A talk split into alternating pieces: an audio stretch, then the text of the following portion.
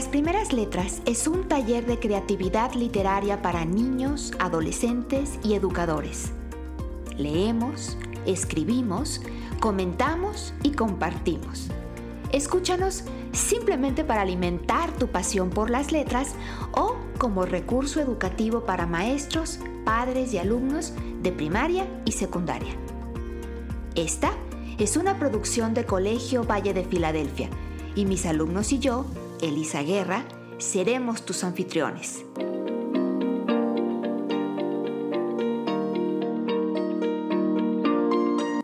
¿Ya estás listo?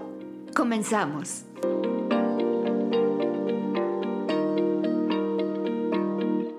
Esta es nuestra tercera temporada. Bienvenidos. No hay nada como un sueño para crear el futuro. Una cita muy bonita para comenzar nuestro episodio de, la, del autor Víctor Hugo de la novela histórica Los Miserables. Hola a todos, hola, hola, hola, queridísimos y queridísimas. Muy bienvenidos al episodio 44 de nuestro podcast Las Primeras Letras. Yo soy Elisa y ahora se presentan mis estudiantes. Hola, yo soy Nidia. Bienvenidos a un nuevo episodio.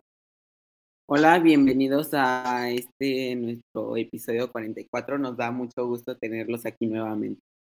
Hola, bienvenidos al episodio 44 de las primeras letras. Nos da mucho gusto que ustedes estén aquí escuchándonos. ¿Cómo están ustedes? Muy buenos días, tardes o noches, depende de la hora que nos escuchen. Por acá, desde Chile, Jorge. Hola, soy Cita Esfinge, gracias por escucharnos. Hola, gracias por andar escuchándonos. Mi nombre es Ale y los voy a estar acompañando. Bueno, el día de hoy platicaremos sobre las novelas históricas. ¿Alguien tiene una idea para explicarnos qué es una novela histórica? Nidia, Nidia, adelante. Nidia, veo que estás levantando la mano. La novela histórica es un género literario. En él, el escritor o la escritora nos lleva a un periodo específico en el tiempo en el pasado. Generalmente, la historia se desarrolla alrededor de algo real, pero con personajes ficticios. O puede tener personajes reales, pero siempre tiene que haber algo ficticio, o sea, que no es real.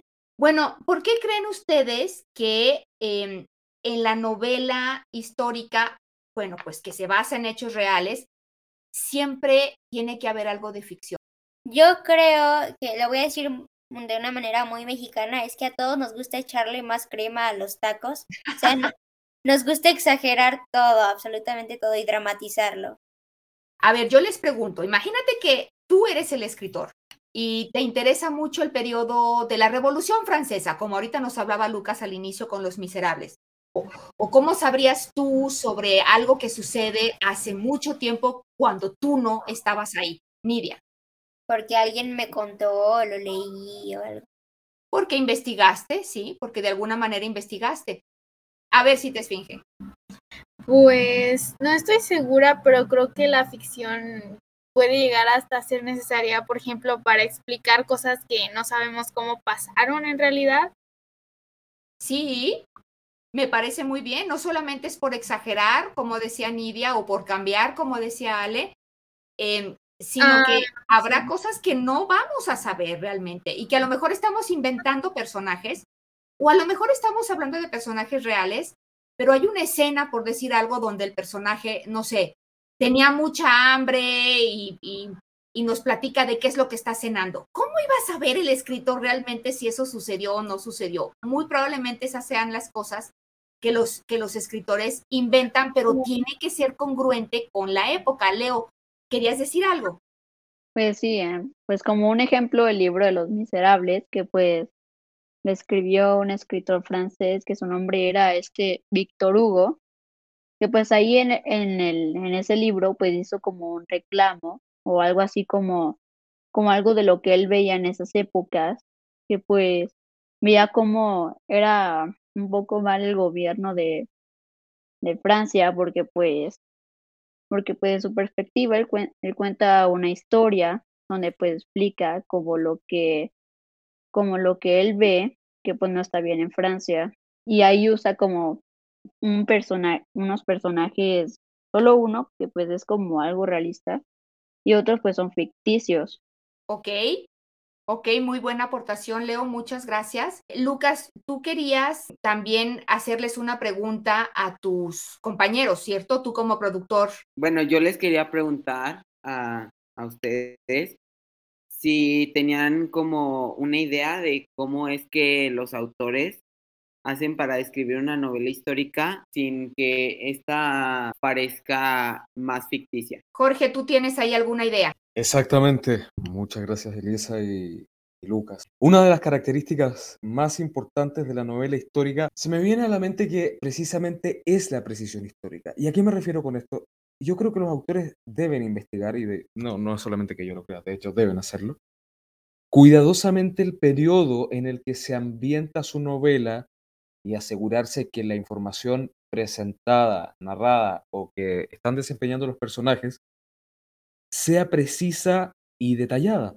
Los personajes tienen que estar bien desarrollados y reflejar, y reflejar perdón, actitudes, valores o creencias de la época en la que viven. De lo contrario, pasa algo que, que, que nunca queremos que pase, ¿no es cierto? Que una novela o un texto se arriesgue a ser poco convincente o se pueda decir que pierda su verosimilitud.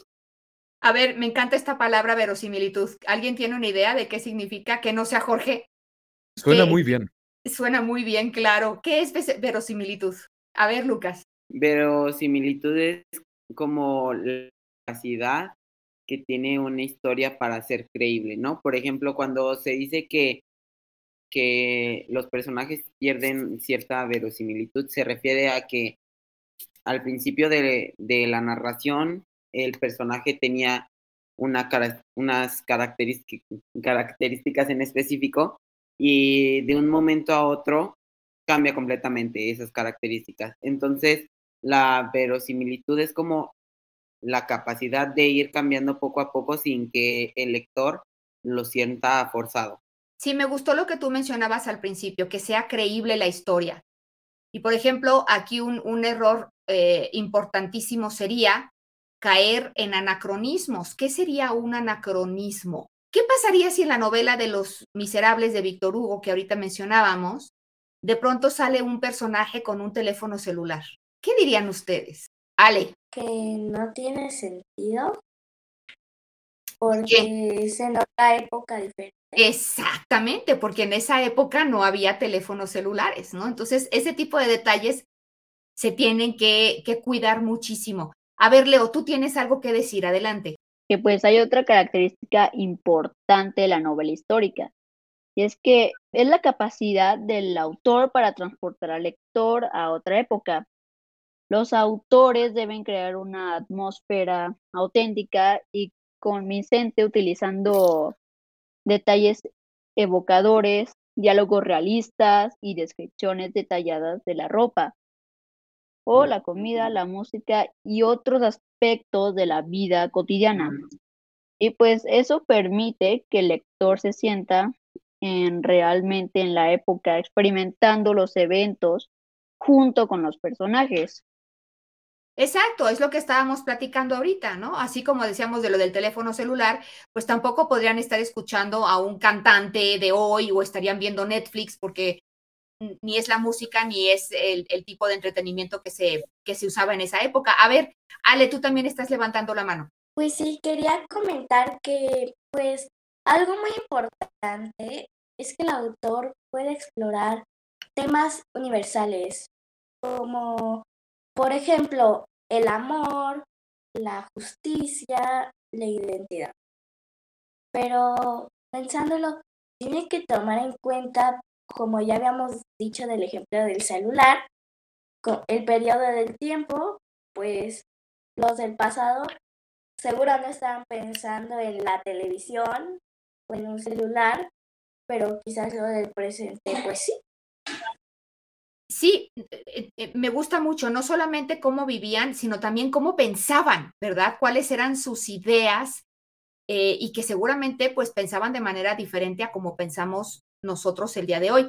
Esto que dice Sale es muy interesante, muy interesante y también muy importante, porque hoy, por ejemplo, pues casi cualquier persona que vive en nuestro tiempo, en nuestro, en nuestro día de hoy, en nuestro tiempo actual, les parece la esclavitud, por ejemplo, una aberración, les, parece que es algo abominable. Esto de privar a alguien de su libertad y obligarlo a realizar trabajos forzados en beneficio de otras personas es, es realmente tremendo, ¿no? Pero no hace mucho tiempo, en países como en Estados Unidos y también en países de Latinoamérica y en otros países del mundo, pero hablo de Estados Unidos y de Latinoamérica, que es lo que nos queda a nosotros más cercano, bueno, pues se practicaba la esclavitud, ¿no? Con, con personas que eran traídas de África por los colonizadores, por quienes llegaron también a, ocupar los territorios de América, eh, pues se practicaba la esclavitud con ellos. Y mucha gente de esos tiempos, pues lo veía como algo normal, como algo justificado, ¿no? Hoy sabemos, por supuesto, que no es así. La mayoría, no todas las personas, tristemente, pero la mayoría reconocemos eh, que todas las personas tienen derecho a la libertad, que es bueno, conocemos la Declaración Universal de los Derechos Humanos.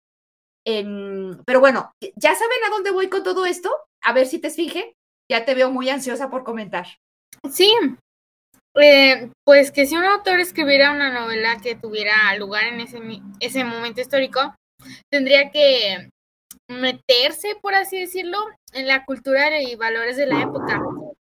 Creo que eso es lo difícil de escribir una novela histórica, porque tendría que ver el tema de la esclavitud con los ojos de ese tiempo, no con la mirada del presente, y los personajes tendrían que pensar como pensaba la gente de ese tiempo. Exacto, exacto. A ver, Nidia también quiere aportar. Adelante, Nidia.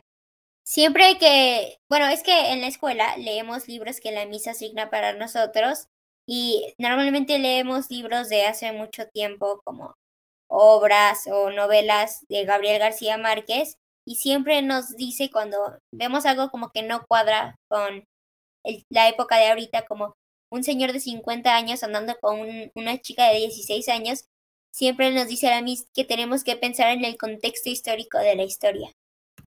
Ok, pensar en el contexto histórico de la historia. Mm, ok, me gusta. Y bueno, eh, exacto, yo aquí tengo una pregunta para ustedes y es una pregunta bastante controversial, ¿ok? Hay, por supuesto, libros y novelas que fueron escritas hace muchos, muchos años, más años incluso que las novelas de García Márquez que tú estás mencionando, ¿no?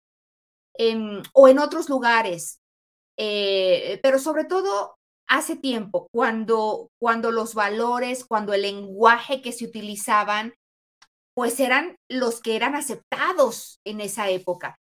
Y últimamente hemos visto un, un, auge en intentos para cambiar esas historias, para quitarles las partes que no van, digamos, con los valores que supuestamente tenemos hoy en día, para editarlas, para corregirlas, me atrevería a decir como entre comillas, ¿no? Eh, por ejemplo, ¿alguno de ustedes ha leído eh, Matilda o Charlie y la fábrica de chocolates de Roald Dahl? A ver, primero Ale y luego Nidia, que tienen las manos. Yo, fíjate que no, no me he fijado en esos libros, pero si le preguntamos a alguien que, por a alguien que no le encanta tanto la lectura, te va a decir, no, no lo he leído, que pues la historia es lo que más tiene el tema. Si le preguntamos a alguien, te va a decir, no, pero he visto las películas. ok, sí, hay películas eh, de Matilda y de y de Charlie la fábrica de chocolates, por supuesto, porque bueno, Roald Dahl es, un autor muy querido para, para libros infantiles y juveniles. Nidia, ¿qué querías decir tú? Que justamente creo que fue Fernando, mi hermano que ya ha estado en este podcast, el que de pequeño tenía como los libros de Roald Dahl y mi mamá nos ponía a leer. En verano teníamos que comprar un libro para leerlo para no quedarnos sin hacer nada y ese Fernando siempre elegía uno de esos. Ok, Ok, salúdanos mucho a Fer, que sí, por supuesto, él estuvo en este podcast con el, con el seudónimo de Félix Páramo, cuando, cuando recién iniciamos con el, con el podcast y a quien por supuesto recordamos con mucho cariño. Pues bueno, resulta que con los libros de, de este autor, que es uno de los favoritos de tu hermano, Nidia, y no solamente con este autor, con muchos autores, pero hablando de este autor, resulta que, por ejemplo, en Matilda, em, en, en, esta historia, si ustedes han leído el libro o visto la película, como nos decía Ale, los niños de, la historia le llaman a la directora de la escuela, que era una directora, pues era, era una señora detestable, ¿no? Le llamaban cara de caballo. Y también se referían a algunas otras personas u otros niños de la escuela como, como un gordo, como una persona gorda, ¿no? Y hay quienes dicen, pues que eso está mal, que ese lenguaje es una falta de respeto, que no se le puede decir a la directora cara de caballo, que no se puede utilizar lenguaje ofensivo, que no le puedes decir a una persona gorda. Y entonces han propuesto eh, editar o cambiar esas palabras para adecuarlas a la cultura de hoy. Eliminar el lenguaje que pueda ser ofensivo para personas o para grupo de personas. Y, y, esto sobre todo si los libros están dirigidos a niños o a jóvenes, porque estas personas, pues, no sé, temen que los niños, que los jóvenes no van a tener el criterio suficiente para decir que ese lenguaje a lo mejor ya no es apropiado, que es inadecuado, ¿no? Eh, y esto es, les, les puse un ejemplo muy suavecito, pero sobre todo con temas mucho más cargados como el racismo, por ejemplo, eh, pues los, los ánimos se, se prenden muy fácilmente. Otras personas, por el contrario, opinan que si les cambiaran las palabras a los libros, que si los editaran para que eh, fueran más cercanos a la cultura del día de hoy, bueno, pues eso sería censurar los libros, editar los libros o los textos de un escritor sin su autorización, sin que sea él o ella mismos quien lo hagan, es, dicen estas personas, una falta de, resp de respeto al escritor. Y que lo más grave es que con esto lo que se intenta hacer es como pintar de rosa la vida eh, y hacer que la literatura sea correcta y sin riesgos y pintar un mundo eh, que no existe. Eh, y, y bueno, ellos dicen que sería preferible que los niños y los jóvenes puedan leer las versiones originales de esos libros y mejor tener con los niños y los jóvenes conversaciones eh, y discusiones sobre estos temas que pudieran ser escabrosos. Y aquí viene la pregunta, a mí me interesa mucho saber qué opinan ustedes. Mm, no hay, no hay respuestas correctas o incorrectas. Esto es simplemente una opinión, es una idea, vamos a hablar con la mente abierta, vamos a escuchar a los otros con la mente abierta. Ya estoy viendo muchas manos levantadas, ¿no? Por supuesto, se vale en algún momento cambiar de opinión. Este es un primer intercambio de ideas, ¿ok? Entonces, eh, ¿qué opinan ustedes que deberían de, hacer? Eh, veo muchas manos levantadas. Voy a empezar con Lucas, luego con Citesfinge, luego con Ale y luego con Nidia. A ver, Lucas. Bueno, yo pienso que, que realmente, bueno, deberían dejar los libros así como están, porque al final de cuentas estos temas existen. Y pienso que al decirlo así como que los censuraran, los pintaran de color de rosa, los niños se enterarían de esto pues a una edad más avanzada, o sea, no van a impedir como que lo no lo no lo aprendan. Por ejemplo, lo que está pasando ahorita con el tema tan polémico de la inclusión forzada, que muchas personas piensan que, que es malo porque quieren censurar como a, esta, a estas comunidades, por ejemplo, que tienen este, ya sea problemas mentales, no, síndrome de Down, personas con, ¿cómo se dice?, con problemas alimenticios. Bueno, así.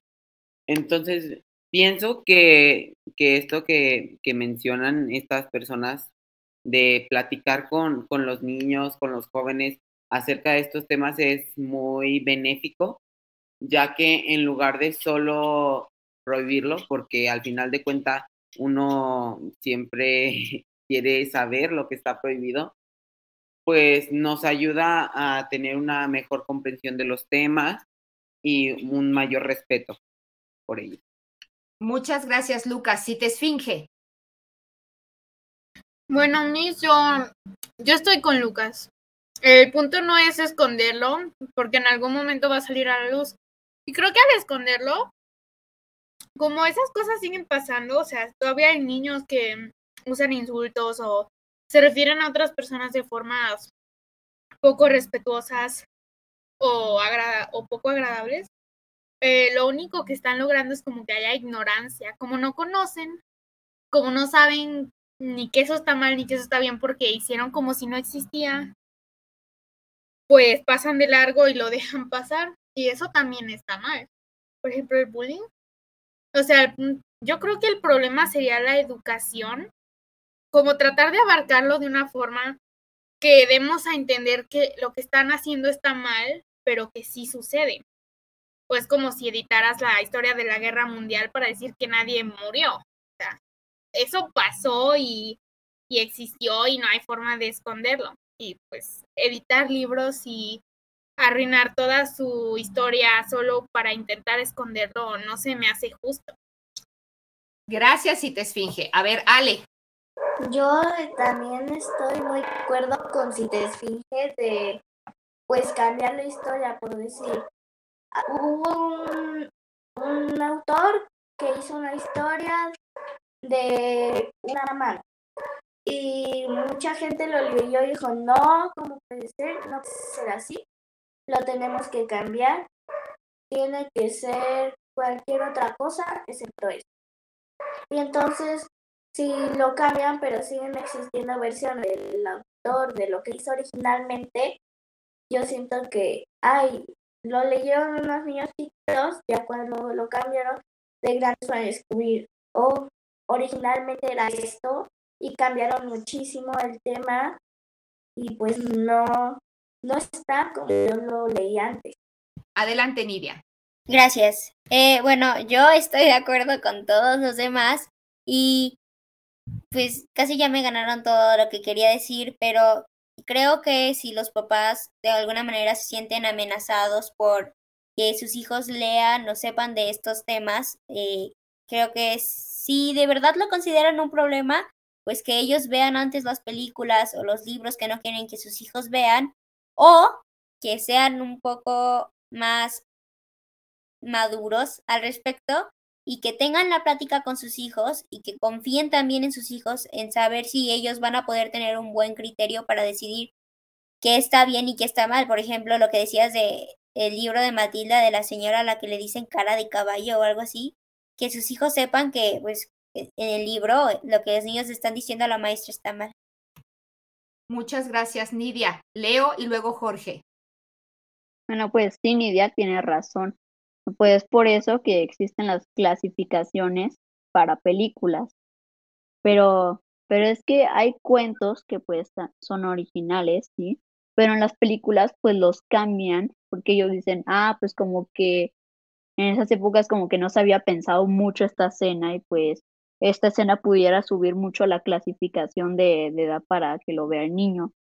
Así que pues por eso quitan algunas escenas porque a veces lo quieren planear como para una diferente clasificación y la y pues quitan las escenas y con eso la bajan pues hace que lo puedan ver más público pero pero pues yo creo que pues está como un poco exagerado porque pues como si estuvieras viviendo un mundo que pues no es real, o sea, estás viendo algo en la tele que pues no es real, que en realidad no pasó, que en realidad no está diciendo lo que el libro quería decir.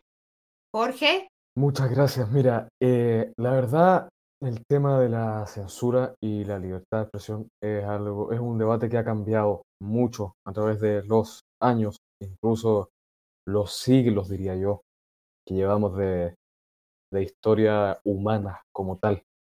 Yo en realidad con respecto a ese tema lo mido en necesario o innecesario. El tema de la libertad de expresión y la censura, porque yo pienso que hay censura buena y hay censura mala dependiendo de algo. Mira, lo porque al final del día todos podemos saber y leer lo que queramos, pero hay algunas cosas que son necesarias para cambiar nuestra visión del mundo siempre para mejor, o sea, para mejorar. Hay cosas malas que ocurren en el mundo, como lo que ocurrieron y como lo que está ocurriendo en, guerras, por ejemplo, que tenemos que saberlo y tenemos que aprender de ello para que en un futuro no haya más guerras. ¿Mm? Tenemos que construir de lo malo hacia lo bueno. Y para eso es importante y necesario tener toda la información, no pintar de rosa lo que está ocurriendo todo el día en el mundo. Ahora, como muy bien dijo Leonardo, hay algunas personas que no pueden saber todo como los niños y eso va dependiendo de su autonomía progresiva. Y ahí hay algunas cosas que tienen que ver con lo, entre comillas, no necesario, que es algo ya directamente burlesco, racista, por ejemplo, inapropiado para una edad, o que pasa en el fondo este límite de la moral. En fin, yo creo que lo principal siempre es tratar la información, sea cual sea, con cuidado, con una mirada neutral y, y responsable. Por algo los medios de comunicación, por ejemplo, tienen líneas editoriales. Y vamos a hablar en el próximo programa precisamente de periodismo y literatura, ¿no? Y, y de la responsabilidad del, del, del, periodista, escritor, de reportar con, con, pues sí, con veracidad lo que está presentando, lo que está escribiendo. Eh, bueno, pues escuché, los escuché a todos ustedes y, veo que todos ustedes están a favor de la no censura, de, de, poder leer los libros en sus versiones originales, de no perder la oportunidad de tener las conversaciones necesarias para contrastar diferentes ideas. Y bueno, esta es una discusión que, como les decía al principio, está candente y álgida en todos los medios. Es algo de lo que seguramente se seguirá hablando, ¿no? En corto, lo que yo les podría decir a todos los que nos escuchan, a ustedes, mis niños, empezando por ustedes, y a todos los que nos escuchan es leamos, leamos, lean, lean muchos libros, lean, lean, lean muchos libros de diferentes voces, de diferentes miradas. No se crean todo lo que uno de los libros les diga. Contrasten ideas de un libro contra otro libro, artículos de un escritor contra los artículos de otro escritor que piense diferente.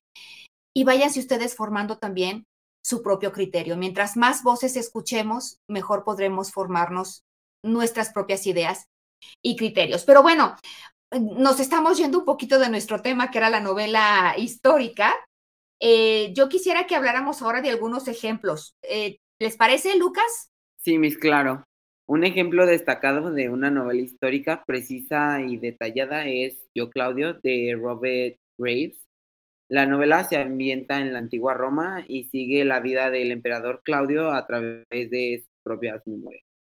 Graves utilizó más o menos, bueno, o sea, investigó detalladamente sobre la historia romana para crear como una narrativa que se siente pues más auténtica y realista. Además, Claudio es un personaje convincente que refleja pues más o menos cómo eran las actitudes y valores de la época romana. Gracias, Lucas. Nidia, tú también quieres seguir compartiendo. Sí, muchas gracias. Una novela histórica que sin duda explora temas universales es Los Miserables de Víctor Hugo, ya habíamos hablado de ellos. La novela se ambienta en Francia en el siglo XIX y sigue la vida de Jean Valjean, un ex convicto que intenta comenzar una nueva vida. La novela explora temas universales como el amor, la justicia y la lucha. Sí, fíjate Nidia que esta es una de mis novelas favoritas. De hecho, eh, Jean Valjean es un personaje memorable. Eh, yo creo que es una novela que todo mundo tiene que leer en algún momento de su vida y probablemente varias veces. Cuando yo estaba en preparatoria, leí otra novela histórica que también me gustó muchísimo, de Fernando del Paso, se llamaba Noticias del Imperio, y el periodo histórico que abarcaba era, eh, pues, cuando Maximiliano y Carlota fueron emperadores de, México, la época de ese imperio. Y era muy interesante, el autor aquí, Fernando del Paso, iba alternando un capítulo donde, donde prácticamente era una narración histórica, narración casi, casi punto por punto de los sucesos históricos, seguida por un capítulo donde la que hablaba era la emperatriz Carlota, la, la esposa de Maximiliano. Y por supuesto aquí él tendría que haber imaginado muchas cosas, porque pues no es como que exista un documento o un diario de Carlota donde ella diga exactamente todas las palabras que Fernando del Paso pone en boca de Carlota, pero la emperatriz Carlota sufrió muchísimo. Su marido, el, emperador, eh, bueno, pues aparentemente no era muy amable con ella y tenía por ahí otras novias, entonces ella vivía acá en México, eh, eh, en un ambiente pues muy lejano a su patria, a lo que ella estaba acostumbrada. Y lo que cuenta la historia es que una vez que muere su esposo, que es fusilado aquí en México, ella regresa a Europa y se vuelve loca. Y, la, encierra su familia en un castillo, el castillo de Miramar, y le llamaban a ella la loca de Miramar. Entonces es una historia muy interesante. Ya estoy viendo a Nidia con los ojitos que le brillan. se llama Noticias del Imperio, Nidia, por si la quieres leer. Yo estaba un poquito más grande que tú cuando la leí, pero es maravillosa. Es larguita, pero es, es buenísima este, esa historia. Bueno, pero eh, Lucas, este, se me hace que ya vamos cortos de tiempo, ¿no? Nos hemos extendido un montón. ¿Cómo estamos? ¿Qué sigue? Sí, Miss, efectivamente ya te iba ahí a decir que, que ya nos íbamos a pasar, pero pues al ver que ya nos queda poco tiempo, ¿qué les parece si seguimos con los, con los textos que mis compañeros elaboraron? Gracias, sí, sí, te esfinge. Hoy nos tocaba que compartieras tú y que compartiera Kairulium. Kairulium no pudo conectarse finalmente con nosotros esta tarde, así es que vamos a dejar su texto pendiente. Pero tú tienes, me parece que dos eh, textitos cortitos, ¿no? Si te esfinge, que si gustas puedes compartirnos ahora. Si te caes, por muy acompañado que estés, si te ofrecen la mano, agradece a todos, pero no aceptes la mano de nadie, porque el día que todos desaparezcan y estés por tu cuenta, cuando te caigas no podrás levantarte, no sabrás cómo, me dijeron una vez. Y ese día llegó, pero nadie jamás me dijo que extrañaría ver esa mano y ese rostro preocupado por mí. ¿Te vas al texto 2 de una vez y te esfinge y luego comentamos? Ok. ¿Con quién hablas ahora que ellos se fueron? ¿No te sientes sola? me preguntó.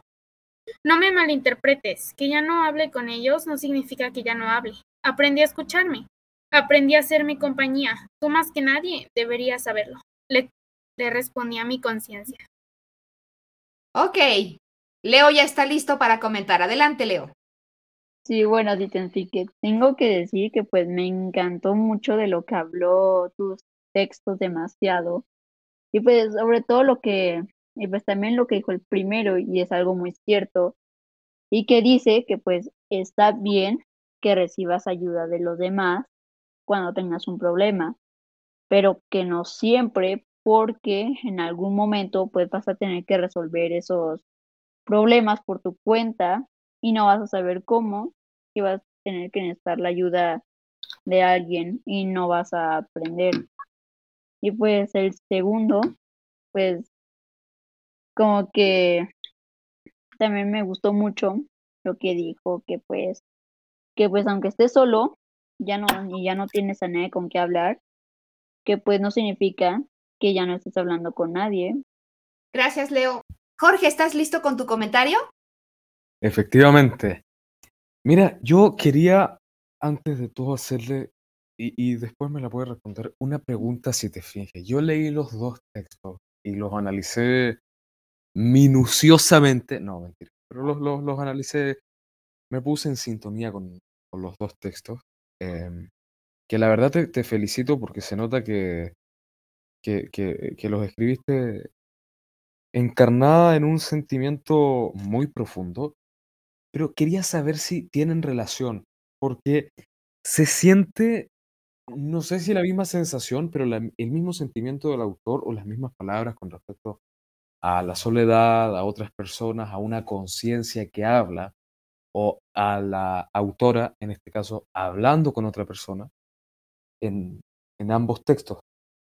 En el segundo sí se siente un poquito superando la, la situación anterior, sobre todo cuando dice, no me malinterpretes que yo, que ya no hable con ellos no significa que ya no hable, aprendí a escucharme, aprendí a hacerme compañía, tú más que nadie deberías saberlo.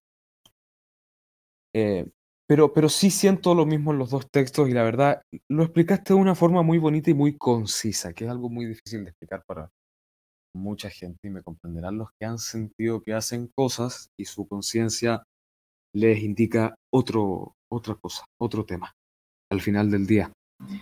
Eh, siento que tienen que ver con que, sobre todo el primero, con que te dijiste a ti mismo que podías solo, pudiste solo, pero cuando estuviste realmente solo y se te presentó alguna dificultad, te diste cuenta que igual, no sé si necesitabas, pero te daban algo de alegría o de compañía esas manos que, que podían ayudarte. Y como una recomendación, ya con respecto a la forma del texto y cómo lo entiende una persona, eh, te recomendaría que en el primer texto, esto tómalo, déjalo, obviamente, em, te, te, te, inmiscuyeras más en el último sentimiento. En ese, y ese día llegó, pero nadie jamás me dijo que extrañaría.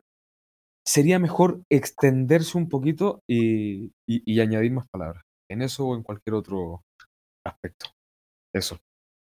Gracias, Jorge. Si te esfinge, ¿quieres responder a lo que Jorge te preguntaba? Que si los dos eh, textos están relacionados. Sí, de hecho, esa es una observación que ya me habían hecho antes, porque ese texto ya, esos dos ya los habían leído antes.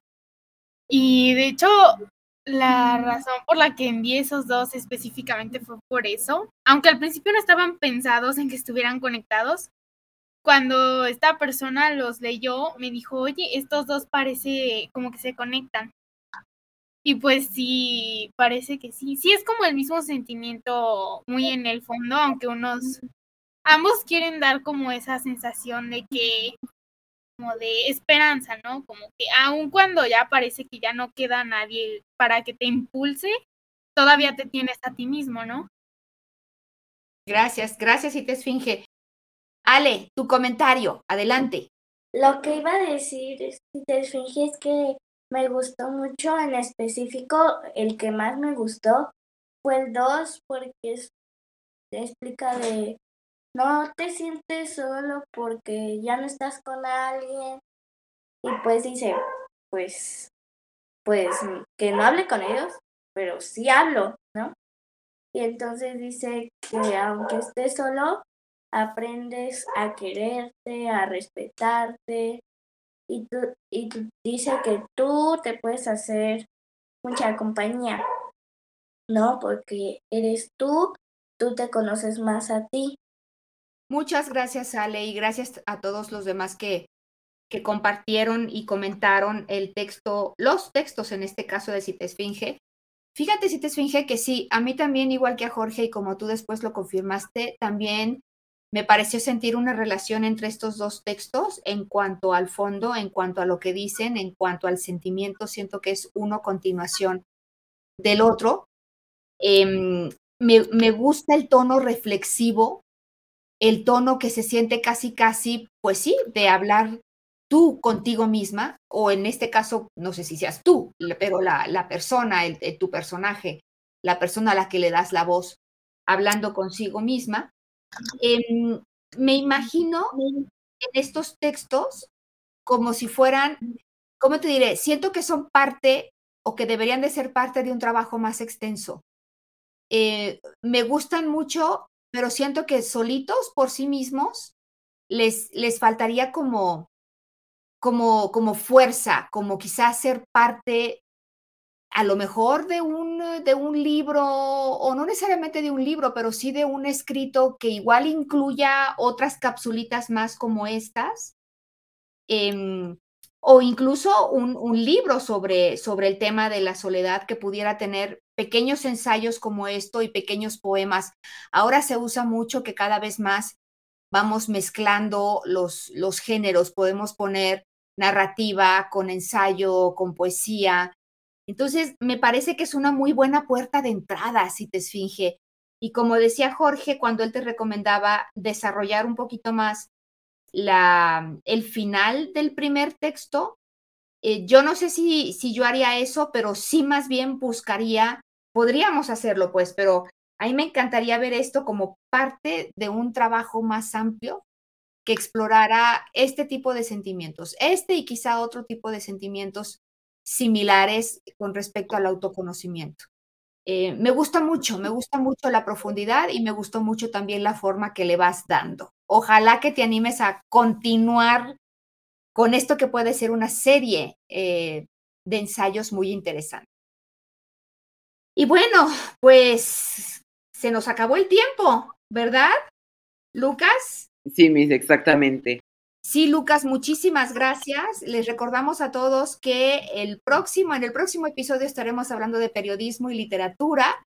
Nos encantará que nos escuchen. Los productores serán Jorge, Cita Esfinge y Cairulium. Y nos acercaremos ya a nuestro último programa en el que estaremos preguntándoles a escritores reconocidos de Hispanoamérica sobre el oficio de ser escritor, ya sea poesía, narrativa, que nos compartan sus tips para, para todos nosotros que somos lectores y queremos convertirnos en escritores. Si tienen alguna pregunta que les gustaría hacer algún escritor, no duden en compartirnos sus, eh, pues sí, sus ideas para que podamos hacerlas para este programa especial que será con el que cerremos la temporada. Bueno, pues ya llegamos al final de nuestro episodio. Miss Elisa, te quiero agradecer por esta oportunidad de ser el productor del episodio 44. Igual a ustedes, audiencia, fue muy agradable tenerlos de nuevo en el programa y les agradecemos yo, Elisa y mis compañeros que ahora se despiden. Adiós. Bye. Adiós. En el siguiente episodio. Bye.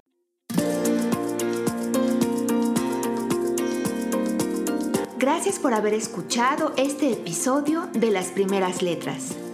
En nuestra página web, lasprimerasletras.org, encontrarás planes de clase para cada programa y enlaces a nuestros medios sociales. Si te gustó lo que escuchaste, por favor, suscríbete a nuestro podcast y conviértete, como nosotros, en un embajador de las letras porque estamos convencidos de que todo niño tiene la semilla de la genialidad. Hasta pronto, soy tu anfitriona, Elisa Guerra.